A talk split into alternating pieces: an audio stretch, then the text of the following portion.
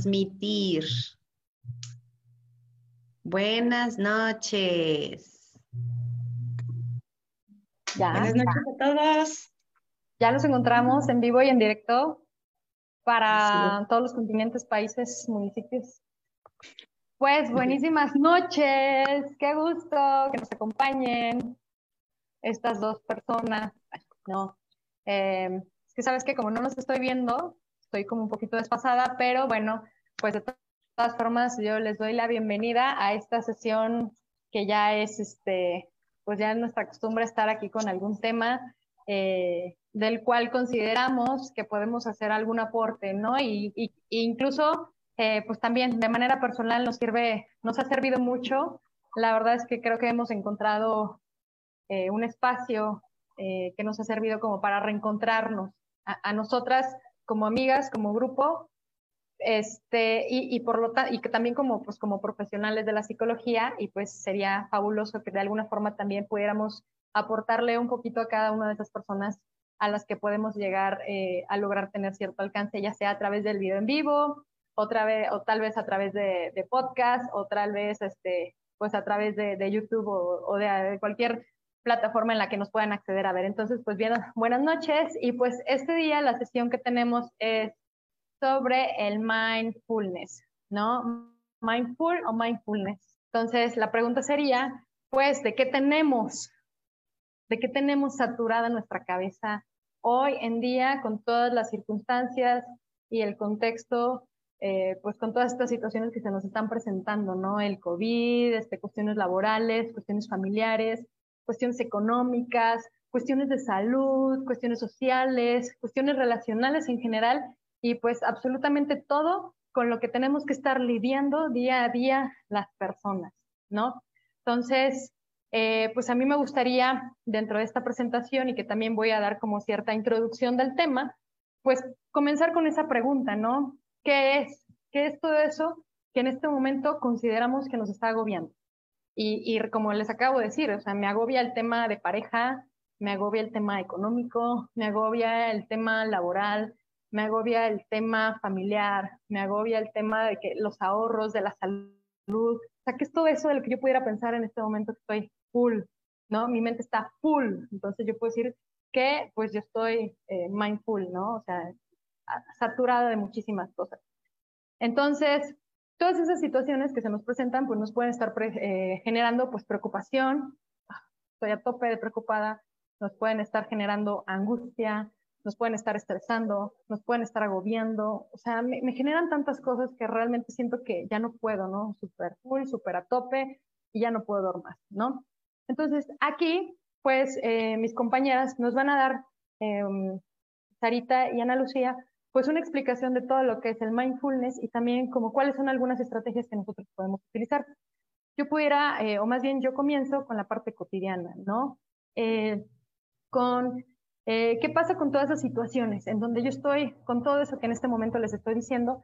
¿Qué pasa con mi mente cuando estoy en, en cada una de esas situaciones? ¿Y qué puede estar también pasando con mi cuerpo en esos momentos? ¿no? En donde yo estoy siendo bombardeado. Si mi mente y mi cuerpo se encuentran alineados de alguna manera o mi mente está en algún lado y mi cuerpo está en otro lado. Si mi mente y mi cuerpo trabajan juntos o trabajan como de alguna manera como desfasados, ¿no? Entonces, ¿cómo hacernos esa pregunta? En este momento, para las personas que nos están escuchando, la pregunta es, ¿dónde se encuentran? Y no quiero, mi, mi, pregunta hacia dónde se encuentran no quiere decir dónde te encuentras tú físicamente en este momento, porque yo puedo decir, pues, en mi casa, ¿no? O yo estoy en mi sala, o yo estoy en mi cocina, o estoy en mi cuarto, o estoy en la calle. Físicamente me encuentro en esos lugares. Pero más bien aquí la pregunta es, mentalmente, ¿dónde me encuentro? O sea, mi mente, ¿dónde está? está en situaciones del pasado, están en situaciones del presente, pero en otro lugar, ¿no? O estoy en situaciones del futuro, y es futuro que, pues, por lo tanto, como es futuro, pues es algo que yo me estoy imaginando, ¿no? Mi mente está en el pasado, está en el presente en otro lado, o está en el futuro. O se encuentra brincando de un lado a otro. Pasado, pasado, presente, presente, futuro, futuro, y se encuentra en ese, como en ese balanceo entre uno y otro, ¿no? Entonces, aquí pudiéramos pensar, pues que básicamente nuestra mente se encuentra divagando. ¿Cuántas personas en este momento de las que nos están viendo dicen, ¿sabes qué? Sí, o sea, estoy viendo, estoy aquí, pero en realidad, híjole, ah, me acabo de acordar que tengo que pagar esta colegiatura de la escuela, pero aparte, ni siquiera van a ser clases presenciales, ay, no sabes qué, yo estoy preocupada porque no sé si voy a quedarme en el trabajo, o sabes qué, siento que esta relación de pareja o familiar creo que va a quebrar en algún momento. yo estoy aquí, pero mi mente está en muchos otros lados, ¿no? Recuerdo una anécdota en alguna conferencia que en algún momento participé y el conferencista nos decía, nos platicaba la anécdota de un maestro y decía que ese maestro le decía, si estás ahí, estate ahí, ¿no? Y en ese momento para mí fue algo como muy, muy fuerte, ¿no? Como muy revelador, por así decirlo, porque decía, es cierto, o sea, si yo estoy aquí, pues tendría que de alguna manera, para que ser un poco más eficiente con la charla que yo estoy escuchando, que mi mente se encontrara en el mismo lugar en el que se encuentra mi cuerpo, ¿no?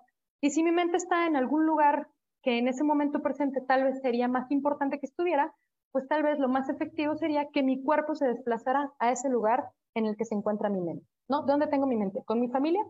Llévate el cuerpo con la familia. ¿Dónde está tu mente? ¿Con tu trabajo? Llévate tu cuerpo a tu trabajo.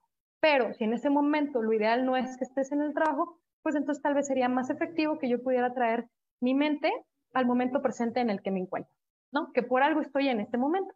Entonces, prácticamente eso es qué tan presente estoy siendo yo en este momento. Ajá. Y entonces aquí eh, la pregunta es también, ¿qué pasa? ¿Qué pasa con mi mente cuando yo estoy divagando, ¿no? Cuando estoy yendo de una idea, de una situación, de una preocupación, de una a otra, a otra, a otra, a otra. ¿Es algo malo? ¿Es algo bueno? ¿O, qué, tengo que hacer, no? Eh, hay una persona que se llama Joe Dispensa, que él, por ejemplo, dice que las personas perdemos la atención de 6 a 8 veces por minuto. Entonces, yo puedo sentirme un poco tranquila, me puedo tranquilizar por pensar que es normal que mi atención esté, yo pierda la atención, ¿no? Y nos pasa bien frecuentemente. Yo estoy en un trabajo escuchando alguna indicación, yo estoy en una clase escuchando también algo, alguna sesión, yo estoy en este momento, o yo estoy escuchando a mi pareja, o estoy escuchando a mi mamá, o cualquier situación en la que yo esté, y pues resulta que en estar escuchando, de repente ¿qué me dijo? No recuerdo que me haya dicho. Entonces me voy, entonces regreso y luego me vuelvo a ir. Y entonces hay un promedio de 6 a 8 veces por minuto que las personas perdemos esta atención. ¿Eso es algo malo? Pues no, en realidad es algo normal. Tiene, puede tener sus partes positivas, pero también es importante saber que puede tener sus partes negativas. Porque por un lado me puede estar generando distracción. Si yo voy manejando y me distraigo, puede haber dos consecuencias. Me puede estar generando ansiedad.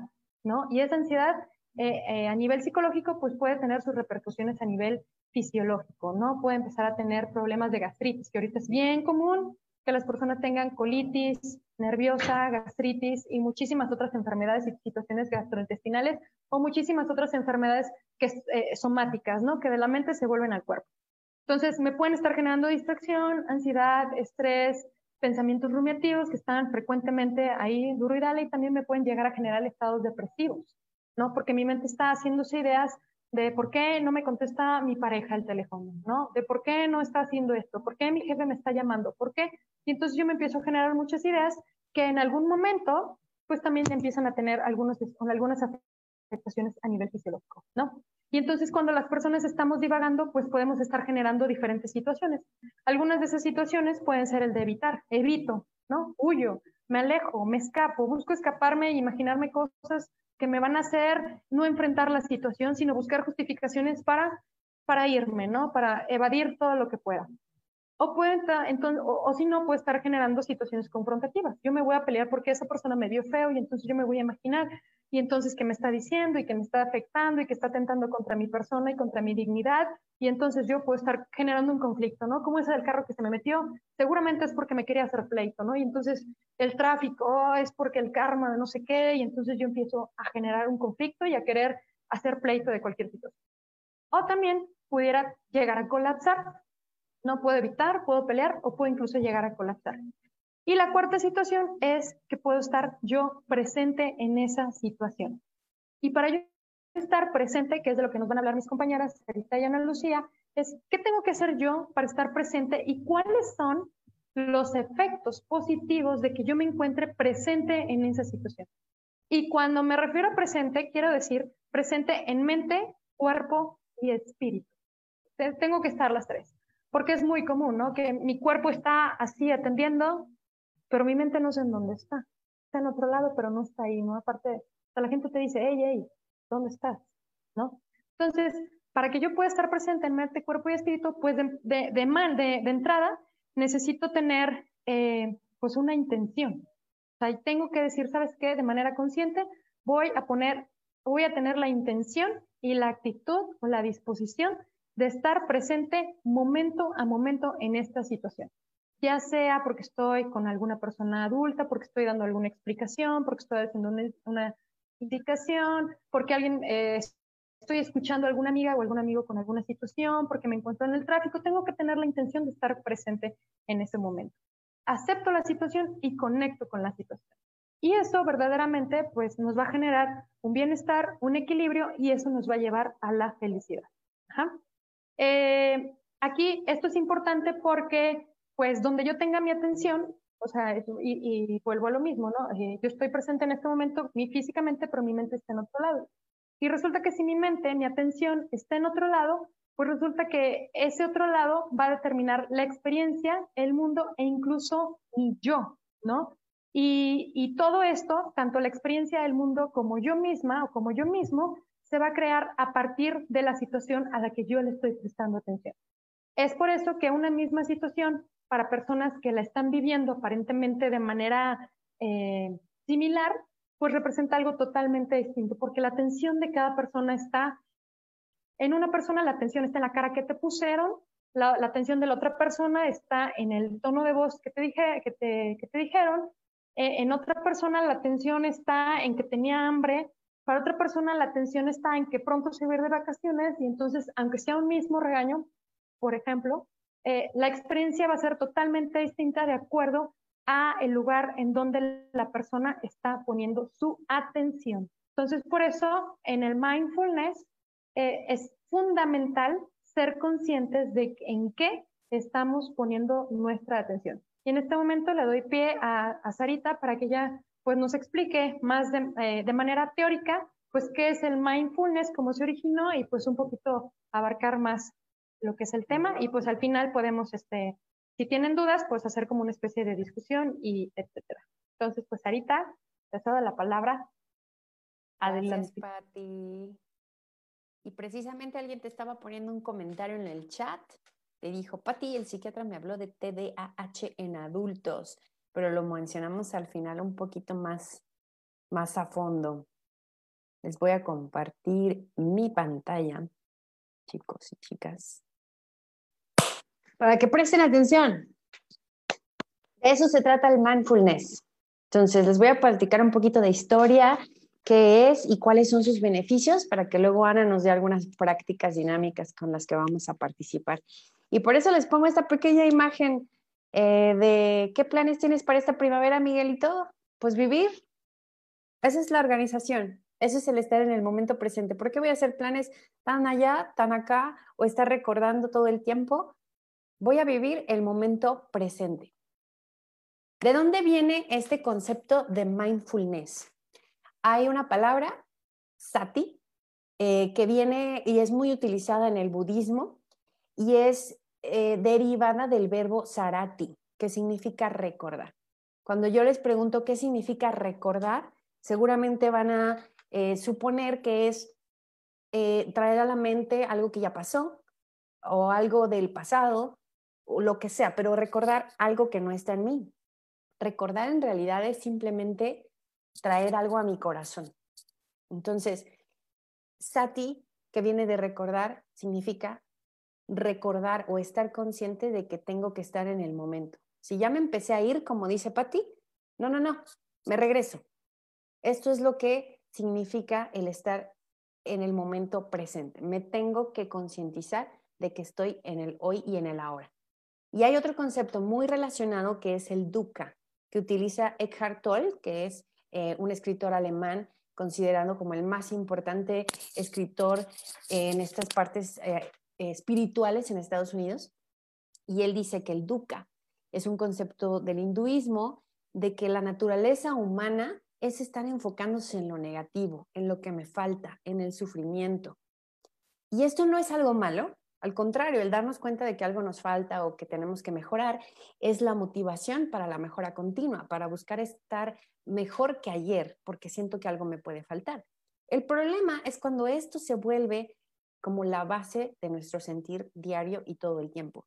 Se puede volver una enfermedad del engaño de que la vida en sí es solamente insatisfacción. Y esta es la diferencia. Todos tenemos momentos en la vida que son dolorosos o difíciles, una pérdida, un dolor físico, eh, una muerte. Todos tenemos dolor en la vida. La diferencia está en si sufro por eso o no. Cuando sufro es cuando ya estoy todo el tiempo pensando en ello. Ya dejé incluso de vivir lo que estoy teniendo hoy en día, lo que como, a dónde voy, lo que estoy respirando, lo que bebo, porque estoy pensando constantemente en esta situación que me produce un malestar. Y de ahí viene esta diferencia del título de nuestra plática del día de hoy. Mindful, que es en inglés mente llena, o mindful, que significaría la conciencia. La definición, la definición operacional es tal cual, la autorregulación, o sea, yo mismo voy a controlar mi atención hacia el momento presente. Me va a interesar lo que estoy haciendo ahorita, hoy en día, en este momento donde está mi cuerpo físico, como dice Patti. Tengo que utilizar la curiosidad, la apertura y la aceptación, poner realmente un interés en esta actividad. Pueden ser experiencias internas que yo esté pensando dentro de mí mismo, que, cómo me siento, qué pasó ayer. Puede ser una experiencia interna y sí puede ser del pasado, puede ser del futuro, pero estoy concentrada en lo que estoy haciendo o una externa, lo que estoy viendo, lo que estoy sintiendo, lo que estoy comiendo, para aceptar lo que pasa hoy en día. Esto es el mindful estar yo concentrado, con apertura, con interés, curiosidad y aceptación. Y les pongo este ejemplo. Todos lo hacemos. Estamos con gente y estamos en el celular más constante y decimos, estoy súper conectado con tantas redes sociales y tengo este grupo y tengo esta comunidad y estoy frente a una persona que estoy ignorando. Si decido estoy con una persona en físico, debería estar con esta persona también en mi comunicación, ¿sí? Si voy a estar concentrado en mi celular, pues entonces, ¿para qué estoy con otra persona? Puedo hacerlo yo solo. ¿Cuáles son los pasos entonces para realmente llevarme a un mindfulness? Primero, Poner atención. Atención. Tratar de mantenerla y obviamente, y es completamente normal, y lo platicábamos, y Ana nos va a decir un poquito cómo esto se relaciona con la meditación. Es normal que mi mente se vaya a otro lado y me distraiga, es normal. Aquí la decisión está en regresar a poner atención. Yo decido regresar. ¿Y cuáles son las, las otras características que tengo que tener al poner atención? No tengo que reaccionar me doy cuenta de que estoy en una situación difícil o feliz o de todo tipo, no reaccionar inmediatamente a lo primero que me salga. Tengo que atender a las sensaciones, percepciones y a la gran diferencia. Una sensación es lo que yo voy a obtener directamente, el sabor, el color, por ejemplo. Y la percepción es la interpretación que voy a tomar. Me gusta, está rico, está salado, está caliente, todo esto voy a actuar conscientemente porque si entre, más, entre menos distraído estoy, pues menos me voy a estar tropezando, teniendo accidentes, este, regándola con lo que digo, porque no me voy a dejar distraer. Y entonces solamente me dedico a describir lo que estoy viviendo. ¿Dónde estoy? ¿Qué veo? ¿Qué siento? ¿Qué vivo? Y no juzgarlo como bueno o malo. Bien decía Pati, no es que sea bueno o malo que te distraigas, es normal, pero Pon atención y ponle nombre a lo que estás viendo. ¿Cuáles son los beneficios que tienen con la salud? Incluso, bueno, hay muchísimos estudios y hay fundamentos científicos para que no piensen que esto es solamente una situación espiritual y solo los budistas lo van a seguir. Cualquier persona puede hacerlo. Eh, John Kabat-Zinn desde hace más de 30 años lo introduce en una situación de la salud, porque de hecho las palabras meditación y medicina vienen de la misma raíz que significa curar. Hay técnicas como la atención basada en la reducción del estrés, que nos ayuda a utilizar el mindfulness para poder evitar todas las reacciones psicosomáticas, físicas o psiquiátricas que vienen del estrés. Hay incluso una escala de medición que se llama la Mindful Attention Awareness Scale, que nos dice qué tan plenamente estoy poniendo atención. Y puedo incluso crear nuevas conexiones neuronales practicando el mindfulness. Beneficios, rapidísimo. Nos va a ayudar a la regulación emocional. El 50% de la gente que dice que tiene dolor físico, practicando las técnicas de mindfulness lo llega a reducir significativamente y por lo tanto también nos va a ayudar en cuestiones o en dificultades que son más psicológicas como la fobia social, que es el miedo al contacto con otras personas, la depresión, el abuso de sustancias, la psoriasis, que es una condición de la piel, incluso las situaciones del parto y la maternidad que vienen muy relacionadas con eh, la depresión, los cambios hormonales y todos estos puntos físicos. El estrés puede reducir hasta un 47% el síntoma médico. Ya nos mencionó Patti la cuestión de los gastrointestinales, pero también están los dolores de cabeza, eh, el acné, todos estos síntomas físicos que vienen del estrés se pueden reducir. Estoy mucho más concentrado porque no tengo distracciones, no voy a caer en la ansiedad, puedo relajarme más rápido para dormir mejor, acepto la realidad tal cual como es, acepto el momento presente y voy a reducir la, impulsividad. Como les decía, no reaccionemos de inmediato. Todas estas enfermedades que vienen relacionadas con mi estilo de vida también las voy a poder manejar de manera mucho más voluntaria. Sí hay muchas em, evidencias para la gente que cree más en la cuestión científica, ¿no? Eh, diabetes, hipertensión son enfermedades hereditarias y no puedo hacer nada al respecto. Pues hay parejas de diabéticos que no todos sus hijos son diabéticos, ¿no? No necesariamente voy a heredarlo porque mucho depende de mi estilo de vida. Las cuestiones del dolor, lo cardiovascular, el dolor de cabeza, la fatiga, todas estas enfermedades se relacionan con cómo me cuido yo mi cuerpo. Si soy consciente, lo puedo mejorar y evitar. Y finalmente, en mi toma de decisiones. Todos los seres humanos tenemos dos sistemas para tomar decisiones. El primero es el que hacemos inconscientemente, que a veces vas manejando, ya ni eres consciente de cuando diste la vuelta o no, pero ya llegaste a tu casa. Es una decisión automática. Y el sistema 2, que es el que requiere un análisis y estar viendo cuáles son las consecuencias y te lleva tiempo estas decisiones conscientes van a mejorar mucho más si estás atendiendo el momento presente. ¿Qué es lo que pasa? Pues que la responsabilidad del paciente, hablando en la parte médica, pero también en mi vida personal, va a ser mucha mayor a solo decir que es culpa de la medicina o de las herencias o del área donde vivo o de mi trabajo. Es mi responsabilidad tomar las acciones porque yo estoy poniendo atención. Entonces ahorita estamos en una situación eh, de pandemia donde yo puedo hacerme responsable y evitar contagiarme de una manera muy clara. No es culpa de toda la sociedad, es mi responsabilidad. Entonces, ¿qué puedo hacer y cómo puedo aplicarlo? Ana nos va a dar unos ejemplos y vamos a participar con ella, así que sigan poniendo atención. Listo, mi gracias, Sara. Bueno, este, creo que estos puntos teóricos son sumamente importantes pues, para llevarlos sobre todo a la práctica. Algo que quiero sobre todo profundizar o como aclarar es esto que comentó Sara, o sea, estos dos puntos. El primero, realmente el mindfulness se ha demostrado a nivel eh, científico, a nivel biológico, neurológico, todos los beneficios que hay, ¿no?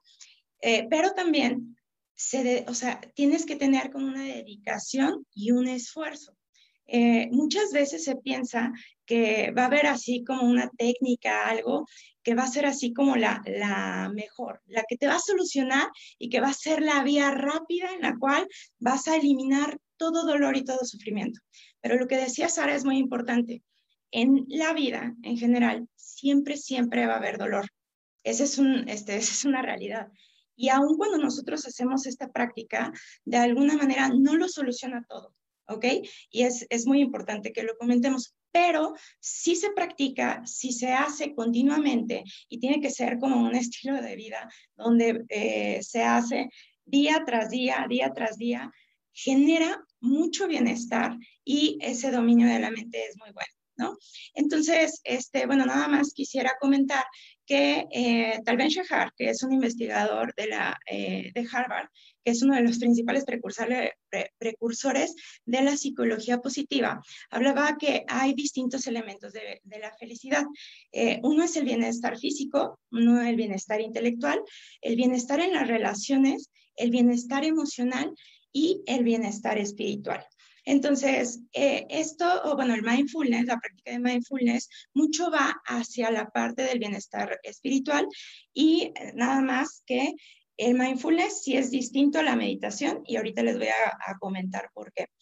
Eh, ¿Qué actitudes tengo que tomar en mindfulness? Ahorita Sara nos hablaba de, de, esa definición operacional y es estar sobre todo en el momento presente, en el aquí y en el ahora, sobre todo con estas cualidades, con apertura, con aceptación, con curiosidad. Y entonces vamos a ver que primero, para yo poder desarrollar esta, esta práctica eh, de manera efectiva, eh, primero tenemos que aceptar la realidad de donde estoy parado. Tal vez tengo una sensación, un dolor físico y, es parte de mi realidad.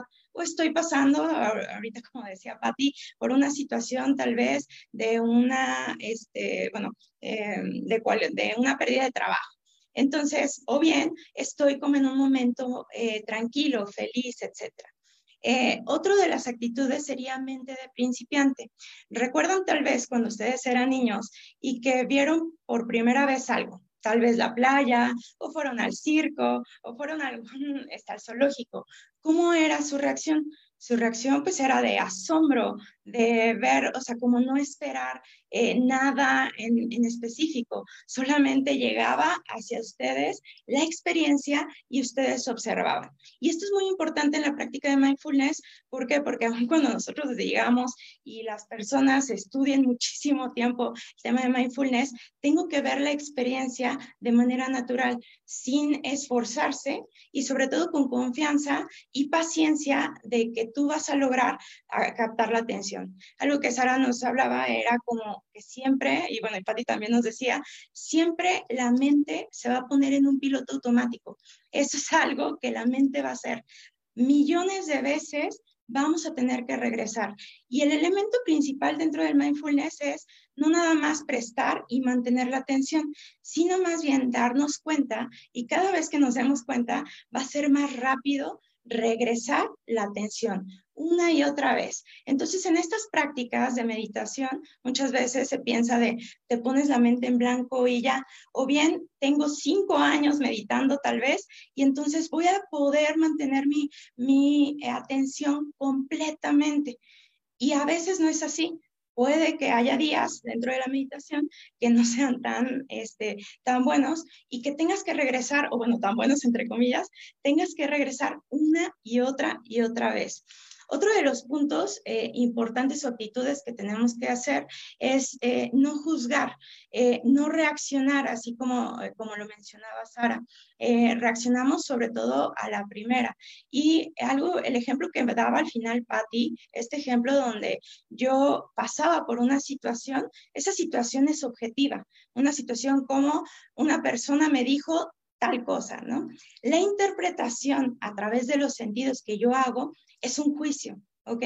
Entonces, dentro de esta práctica, yo lo que tengo que hacer es no juzgarme, ser paciente y este, nada más observar. Si hay una emoción, si hay un pensamiento, es parte de mi realidad actual. La observo de forma lejana no la niego porque es importante, este, porque a veces se piensa desde, ah, el enojo lo dejo a un lado o la tristeza la dejo a un lado. Lo que pasa es de que si lo dejamos a un lado, se va más hacia el inconsciente, se va más hacia lo profundo. Entonces lo que tenemos que hacer es no juzgar, observarlo y entonces sí continuar, dejar que fluya. Eh, otro, o dejar ir, que esa es otra de las actitudes. La gratitud es un punto importante y que tal vez ahorita en la práctica, si nos da tiempo, eh, lo vamos a hacer. Y la generosidad. Entonces, ¿Qué hace, o bueno, cuáles son las maneras o las prácticas de mindfulness?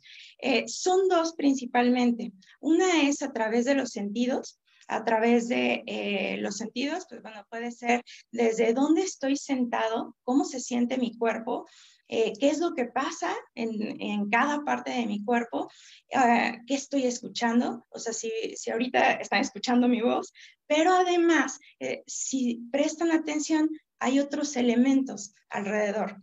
Eh, por ejemplo, en uno de los, este, de los programas les dejé un ejercicio que era mindful eating, ¿no? O sea, que era traer a, a, su boca un alimento y entonces, ¿cómo saboreo? Esa es una de las prácticas. Y la otra práctica, que es este, como la que es muy relacionada con la meditación, es a través de la respiración. ¿Por qué la respiración? Porque la respiración es lo que nos une como todo ser humano, lo que, lo que está presente desde que nacemos hasta que morimos. Eso es algo que siempre está, es algo fisiológico, no importa la raza, no importa la condición, la edad, siempre está presente. Y es una, eh, una acción que de alguna forma es, em, eh, es automática, así como la frecuencia cardíaca es automática, pero también nos podemos dar cuenta. Y entonces el prestar atención a la respiración es una de las prácticas más comunes para trabajar este, el mindfulness. Eh, ¿Cuáles son las diferencias entre el mindfulness y la meditación? Es importante diferenciarlas porque porque, bueno, la, meditación es el origen del mindfulness. Estaba leyendo un artículo de Yamatashi Lamo, que es este, una de las, este, una maestra, en, eh, una budista, una maestra que practica mucho eh, la meditación. Y entonces la meditación nace desde un contexto espiritual. El mindfulness nace a partir de la meditación, viendo como todos los elementos este, adecuados, todos los beneficios, pero desde un plano psicológico. Y entonces, algo que pasa desde que está ahorita de moda, este, no sé si han visto desde publicidad, cosas este, que ves, y entonces es práctica de mindfulness. Y lo que llega a criticar principalmente esta budista, esta maestra, es de que muchas veces se llega a ver el mindfulness o la práctica de meditación como algo material, como algo de esto te va a ayudar a la eficacia, a disminuir la parte de la enfermedad y nada más como algo está automatizado, o sea, como ese proceso donde automatizo de que es paso por paso y listo, ¿no?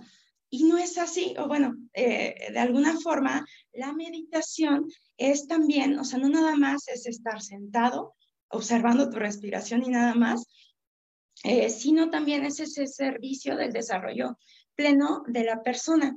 Es esta actitud altruista y búsqueda de despertar espiritual. O sea, siempre esta búsqueda de sí mismo. Entonces, y es algo que de alguna manera eh, se invita, o las prácticas budistas invitan a que te vayas hacia esta meditación, no nada más este, por los beneficios, sino por este eh, sentido de la vida, ¿no? Esta búsqueda de, espiritual. Entonces, esta práctica pues es un medio para transformar la mente. A veces se piensa que es para relajarse, o sea, que es como un ejercicio de relajación, y no, eh, es un ejercicio de observación, es de mucha disciplina, de mucho esmero la meditación, y entonces eh, el budismo dentro de sus prácticas fomenta y desarrolla sobre todo la concentración, la, la claridad, la positividad emocional y una visión tranquila de la verdadera naturaleza de las cosas. Los budistas están muy relacionados con las leyes naturales, o sea, de las leyes de la naturaleza. Y por lo tanto, a partir de ahí aprendemos y eh, lo adecuamos a nuestra realidad. Y no nada más es una práctica de meditación, sino va alrededor de el desarrollo de virtudes y moralidades. O sea, es vivir a través de moralidad. Entonces, eh, aquí, bueno, en la meditación, algo que, más, o sea, algo que también te ayuda es aprender patrones y hábitos de tu mente debes de trabajar, o sea, sobre todo regularmente y tener mucha paciencia.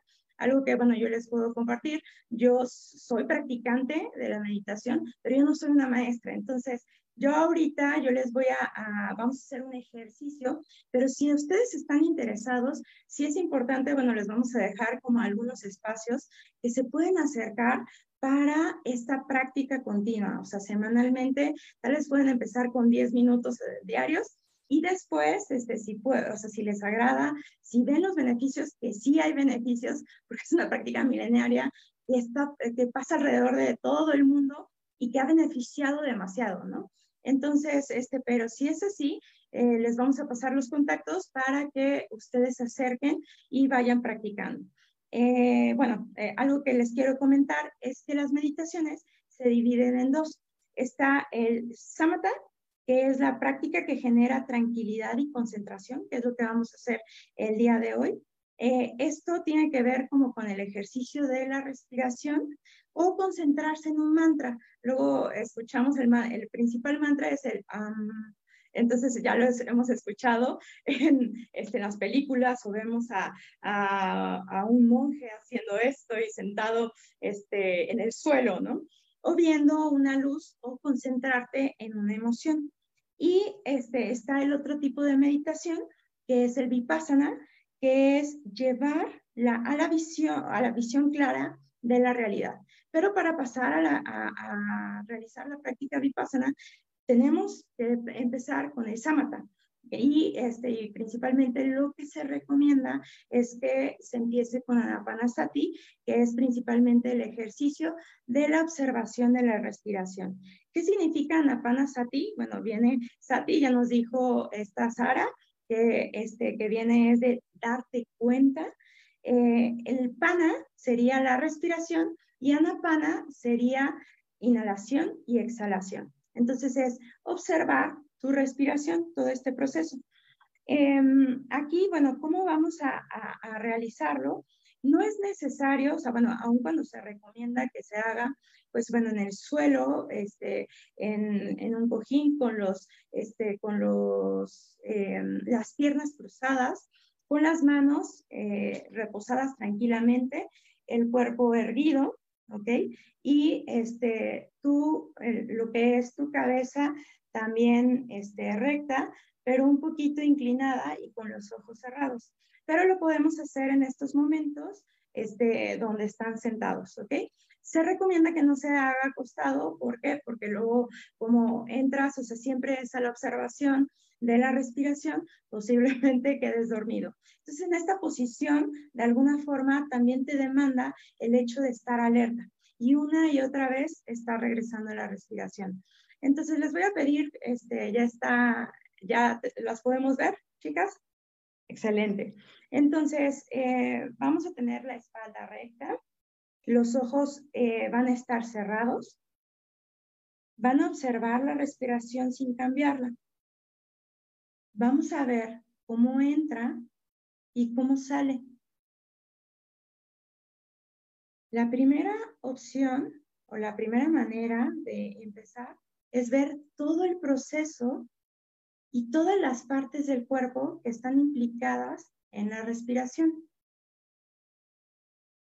Desde el diafragma hasta el pecho, tu garganta, hasta tu nariz. No intentes cambiarla, solo obsérvala. Puede que sea profunda, puede que sea la respiración corta. Observa cómo es. ¿Por qué orificio de la nariz entra? Si por el derecho o por el izquierdo o por los dos. Sigue observando. Muy posiblemente la mente se va a distraer. La mente es como un animal salvaje. Solamente observa ese pensamiento, esa emoción, y regresa a la respiración. Sigue inhalando y exhalando. Si tu mente se distrae, nuevamente regresa con curiosidad, con apertura, con aceptación.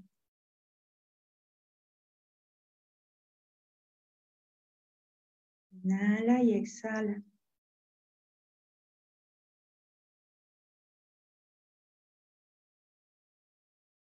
Les voy a pedir ahora que, que intenten enfocar cada vez más hacia un punto más pequeño de la respiración, hacia donde está el orificio o los orificios de su nariz.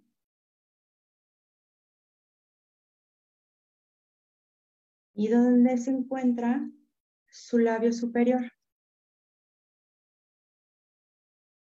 Enfóquense en, esa, en ese punto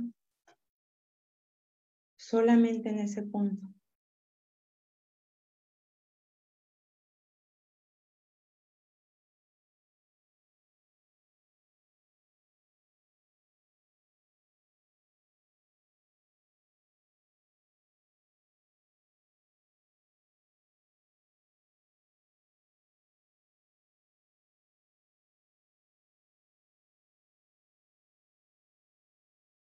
Sigan inhalando y exhalando. No intenten cambiar ni forzar nada.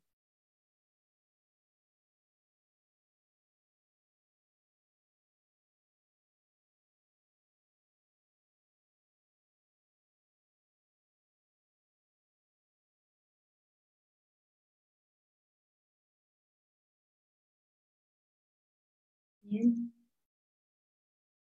Ahorita, cada vez más sean conscientes de lo que hay a su alrededor. Cómo está su cuerpo.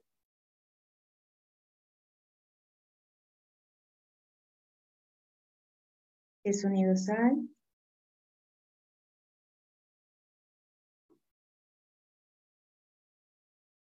Les pido que sigan inhalando y exhalando. Vamos a intentar hacer o continuar con una meditación compasiva. Esta meditación se llama Metavagana. Es una de las meditaciones donde centro mi emoción o me concentro hacia mi emoción.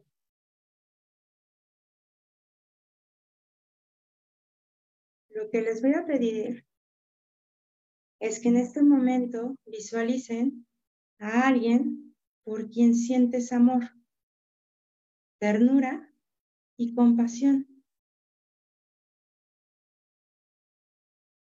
Puede ser un niño, un familiar una mascota.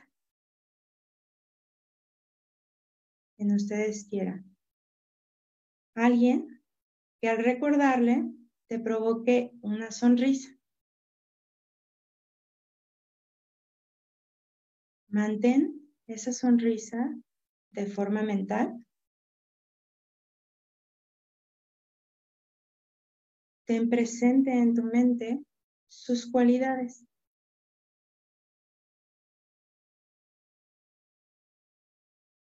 El objetivo es que sientas amor y calidez de manera natural por esta persona, imaginando cómo te sientes cuando te conectas con ese ser querido.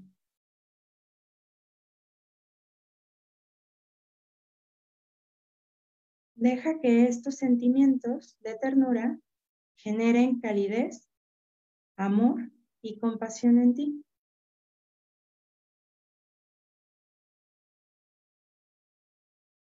Ahora les voy a pedir que visualicen estos cuatro deseos de la meditación compasiva hacia esta persona, repitiendo mentalmente conmigo las siguientes frases. Deseo que te sientas seguro. Deseo que seas feliz. Deseo que estés sano. Deseo que vivas tranquilo.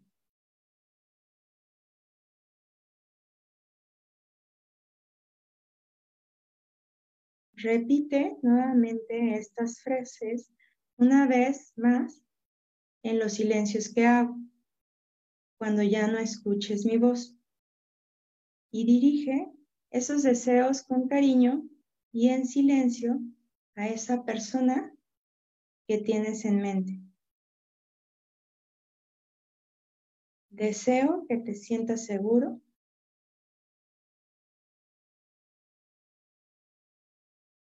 Deseo que seas feliz. Deseo que estés sano. Deseo que vivas tranquilo.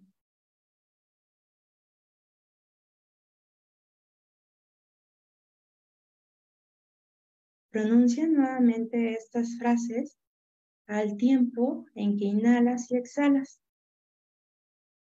Usa los silencios para observar tu corazón. Céntrate en las sensaciones que surgen sin intentar cambiarlas. Solamente obsérvalas.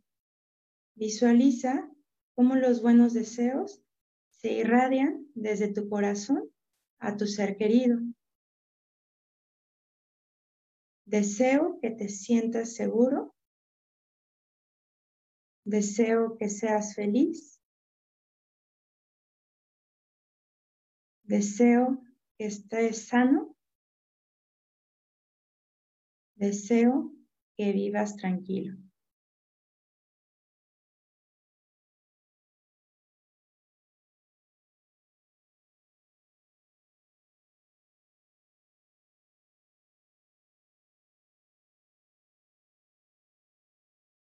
Para concluir esta práctica, recuérdate que puedes repetir este ejercicio para sentir estas emociones de amor y ternura siempre que quieras, buscando momentos para realizar esta práctica, aumenta tu capacidad para sentir este amor y compasión.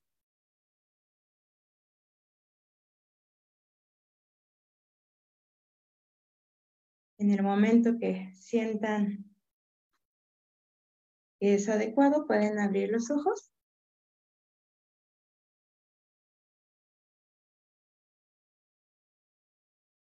Ok. ¿Cómo se sienten? Relajada, pero consciente. ok. Excelente, Patti. Como en un estado raro. Raro como. Alterado de la conciencia. Sí, o sea, como muy despierta. en realidad no me dio sueño. Muy despierta. Pero las veces que he hecho ejercicios similares siento como, como, si, como si todo el mundo siguiera. Digo, ahorita estoy en mi casa, ¿no? Pero me ha tocado hacerlos en lugares en donde de repente sales a la calle, carros, bullicio, todo ruido y todas sales así como, como medio oído. Ok. Bien, entonces, eh, esta práctica, bueno, yo lo que les comento, lo primero que hicimos es anapanasati. Lo que se recomienda dentro de la meditación budista es que se siga así nada más. Eh, esta otra, que es la meditación compasiva, es una adaptación de Barbara Fredrickson, que es también desde la psicología positiva y que ve mucho este tema de emociones positivas y mindfulness. Aún así, bueno, es, eh, viene desde una meditación milenaria que es el Metavavana, pero que eso se hace sobre todo al final, después del curso de 10 días de Vipassana, este se hace el último, eh, el último día para ofrecer mis méritos. Y lo puedo hacer ahorita, lo hice con una persona o una, una mascota que yo quiero, pero aún así se puede hacer hacia todos los seres vivos hacia todas las personas, este, los seres este, vivos, eh, enemigos, amigos, etcétera. O sea, es este deseo profundo de decir, yo, yo deseo como lo mejor, que se elimine la desdicha, que se elimine como el sufrimiento. Entonces, este, porque todas las prácticas que yo hago para mí que producen bienestar, de alguna forma también yo, eh, este, yo deseo o es este, eh, esta actitud o, búsqueda de ese bien común. ¿Sabes qué se me hace padre?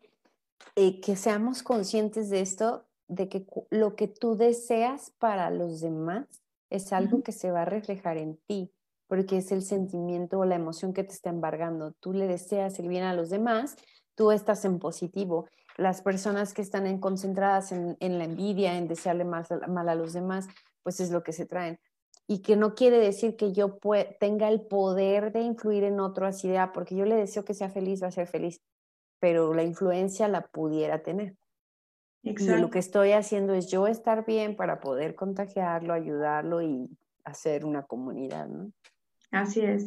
Algo que menciona, este, mencionan es de que cuando tú haces, o sea, bueno, yo les comparto, yo fui a un curso de Vipassana de 10 días, entonces eh, cuando me preguntaban, o sea, de, ah, a ver, pero ¿qué se hace? O sea, dices, es totalmente práctico y dices, tienes que vivirla. Y de alguna forma te agrada pasarlo, pero no como esta parte materialista o eficaz, sino más bien es por este deseo genuino de decir, tú quieres este bienestar hacia los demás, ¿no?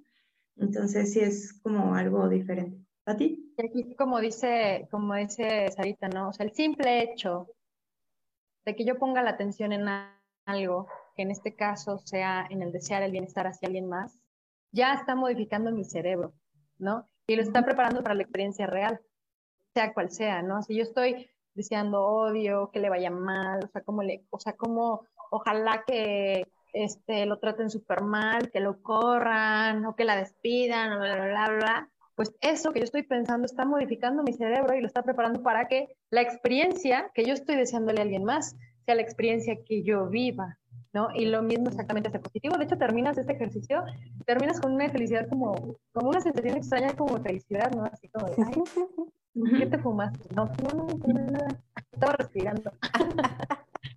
Estaba respirando, esa es la mejor droga, ¿ves? ¿Qué necesitas? Exacto, sí. Exactamente. Y aquí, por ejemplo, también, bueno, no sé si vayamos a entrar ahorita en las preguntas, en los comentarios o más adelante. Sí, yo creo que ya sería como conveniente, este, que ya casi se nos termina el tiempo. Sí, yo respondo. Dale. ¿Tú, tú respondes el de Hassel.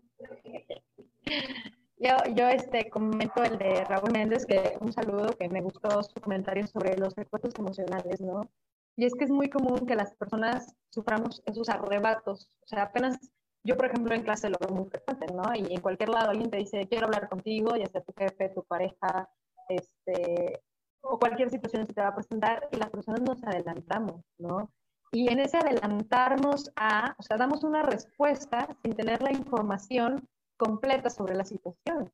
Corres mucho riesgo, ¿no? Entonces, es, yo no estoy siendo consciente de la situación presente que se está, eh, que estoy viviendo, y entonces me estoy adelantando, estoy divagando y estoy imaginando lo que me pueden decir, y capaz que me van a dar un aumento y yo digo, renuncio, ¿no?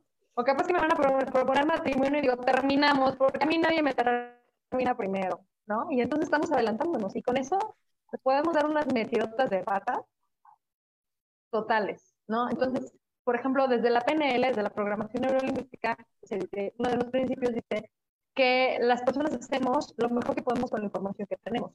El problema es que no siempre nos esperamos a tener toda la información, sufrimos esos arrebatos o como dice Raúl Méndez, secuestros emocionales y buscamos anticiparnos, no estamos como una especie de, de sentimos que todo nos amenaza, ¿no? Y entonces tenemos, tendemos como a responder, a evitar o a pelear o a confrontar o a colapsar ante cualquier situación que totalmente es algo que nada que ver. Entonces sí corremos muchos riesgos con ah, y nada más quería este, agregar, o sea, es precisamente, es por eso que aun cuando yo me concentre o que mi mente me secuestre hacia una situación positiva, también nos lleva hacia las desdichas hacia ese sufrimiento, porque tal vez me voy hacia ese futuro o hacia ese pasado de hace tres años estaba muy bien. Y entonces este exceso de deseo de decir, es que yo quiero siempre estar feliz y alegre y, tener absolutamente todo, ese exceso de deseo genera desdicha. Y el exceso de repulsión, el decir, oye, ¿sabes qué? Es que me duele tal cosa, o estamos pasando por la pandemia, y entonces, pero yo no quiero, y yo ya quiero estar este, en la fiesta con mis amigos, etcétera, o quiero estar ya este, teniendo como un trabajo como adecuado, abrazar a las personas, y la realidad es regresar a este presente. Entonces sí es como muy importante que, un, o sea, y la mente lo va a hacer, y, y eso es algo que tenemos que tener presente una y otra y otra y otra vez, millones de veces se va a poner en piloto automático y entonces la cosa es observar, regresar, observar, regresar, con apertura, con aceptación, ¿ok? Bien. Y Facebook me ayuda con sus recuerdos, ¿eh? Nada, nada. Por eso no hay que... Ya no voy a decir nada, mejor estamos en Facebook. Este, del comentario que, que, nos pusieron del TDAH, pues miren, muy brevemente, bueno, TDAH es el trastorno de déficit de atención e hiperactividad. Y entonces precisamente una Juana Chitlali, que no está el día de hoy, pero está de lejos y tras bambalinas, nos estaba comentando, ¿no? El TDAH, como muchos otros diagnósticos psiquiátricos o psicológicos, están hechos a favor de la psiquiatría. O sea, digamos que sí se han hecho muchísimos estudios de, los trastornos o dificultades que hay en el, en el um, lóbulo prefrontal, pero al final del día buscamos medicar o revisar a la persona para que esté concentrada de una manera, pues, artificial, vamos a decirlo, ¿no? Entonces es un tema muy amplio, muy amplio y cavernoso, dice Citlali, sobre todo para hablar de la farmacéutica y este tipo de cosas. Entonces, vamos a decir que pues sí es algo que se diagnostica, sí es algo que se trata, sí se medica, pero eso no, o sea, si tú estás diagnosticada, si, si alguien te dice lo tienes, pues tan como puedo yo aceptar que lo tengo, también puedo aceptar que lo puedo controlar o que puedo hacer algo yo misma, ¿no? Y que practicando el mindfulness es eso, es nada más concentrarte en lo que estás haciendo. Y si tu mente anda muy, muy más loca de lo común o de lo normal, pues concéntrate más. Es una decisión. Pati. Eh, eh, ahí como dice, digo, es que como el puso patilla, te, te aventé la bolita, pero saludos. este, luego hay que pedirle barbacoa, porque creo que vende barbacoa o algo así. Mm. Pero es como, por ejemplo, cualquier músculo, ¿no? La atención es como cualquier músculo, ¿no? Si nunca en la vida he salido a trotar un kilómetro o jamás en la vida he cargado nada y me dices, soy punto a cargarlo, voy a colapsar. Voy a decir, no lo quiero cargar, Bueno, mejor cárgalo tú, o sabes qué, tal vez lo cargue y me torras un vaso y me dices lo que me, que me pase, porque, porque no tengo, o sea, no he hecho jamás el más mínimo ejercicio por cargar algo y no voy a poder, ¿no? Pero si habitualmente tengo, tengo eh, eh, se me presenta esa situación, o más bien habitualmente hago ese ejercicio de cargar, cargar, cargar, y me dicen cargar algo, ah, claro, sí, lo cargo, ¿no? Entonces la atención es exactamente lo mismo, es un músculo que hay que ejercitar y ahorita, por ejemplo, Gabriel Osejo este, también nos comenta mucho, ¿no? En este momento, o sea, yo tengo aquí la laptop, ¿no? Entonces tengo 10 ventanas abiertas, ¿no? Y de repente tienes acá la televisión, y luego tienes... tienes muchísimas... Estamos habituados, ¿no? A tener la radio, a tener la televisión, a tener este... a tener todo tipo de ruidos, que en el momento que no tengo eso, en realidad me siento como... como que a veces el mayor ruido que tengo es el interior, ¿no? O sea, exactamente, estoy perdida. Pero eso es algo que como tú bien dices, ¿no? Es algo que también se trata, es algo que se puede medicar, es algo que se puede llevar a terapia, pero también es algo, o sea, que nosotros ni somos conscientes de, podemos hacer ejercicios para empezar este, a, tratarlo como cualquier otro músculo. sí. Como dicen, te vas, regresa, te vas, regresa, te vas, regresa. Y, bueno, igual que quisiera como comentar este punto, o sea, de lo que dice Gaby, creo que, bueno, ya no puedo ver más comentarios, o bueno, algunos comentarios, decía, creo que sí, Clali. Entonces, ¿cómo hacerle? O sea, en sí, de alguna forma la vida, o sea, ahorita, en la actualidad, nos piden que hagamos demasiadas, demasiadas cosas. Y entonces, realmente, bueno, eh, voy a publicar ahí este, una plática de 15 minutos de un neurólogo que habla precisamente del TDA y de donde eh, igual te hace la pregunta de, ¿cuándo fue la última vez o si alguna vez has estado haciendo nada? O sea, nada. No comiendo, no viendo celular, no durmiendo, no, o sea, nada, aunque sea 10 minutos. El tomarte esa pausa y solamente observar, eso yo creo que, bueno, yo antes, yo les comparto, yo antes no lo hacía.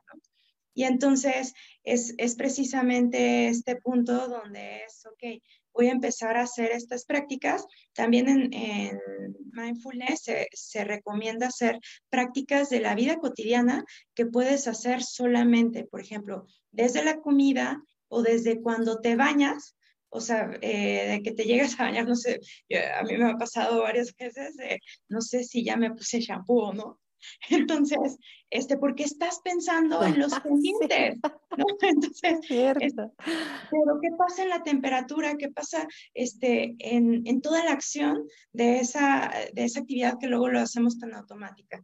Desde caminar. Entonces, estas acciones o, o levantarte, no te levantes de un salto. Despierta, observa qué pasa o sea, con tu cuerpo, qué pasa con las emociones.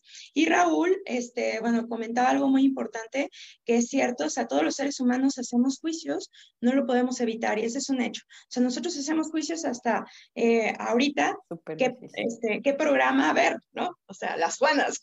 Entonces estamos elaborando juicios completamente. Y entonces dice, no lo podemos evitar, pero si nos hacemos conscientes de esto, tendremos la posibilidad de saber que solo este, e, es eso, un juicio, e intencionarnos a cosas positivas y de alguna forma también no generar ese prejuicio. O sea, entonces es como yo elaboro esa interpretación de las, de las cosas. Elaboro la interpretación de Patty, o sea, de lo que dice Sara, etcétera. Ser conscientes de esto. ¿Sabes qué me decían también recomendación rápida de mindfulness? Bañarse en la noche con la luz apagada. Y lo vas a disfrutar mucho. Mm. Para terminar, queremos compartirles que ya casi llegamos a los mil seguidores. ¿Cuántos tenemos? Entonces, 960 y algo, creo, la última vez que chequé. Entonces, queremos pedirles que nos apoyen para seguir porque queremos llegar pronto a los mil y poder celebrar con todos ustedes.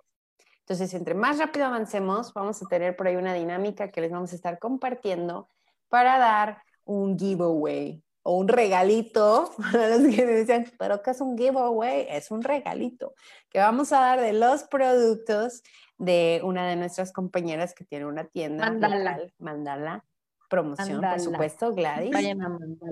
Ella nos va a apoyar con los presentitos y vamos a poner una dinámica, así que ayúdenos las celebraciones hasta que lleguemos a los mil seguidores.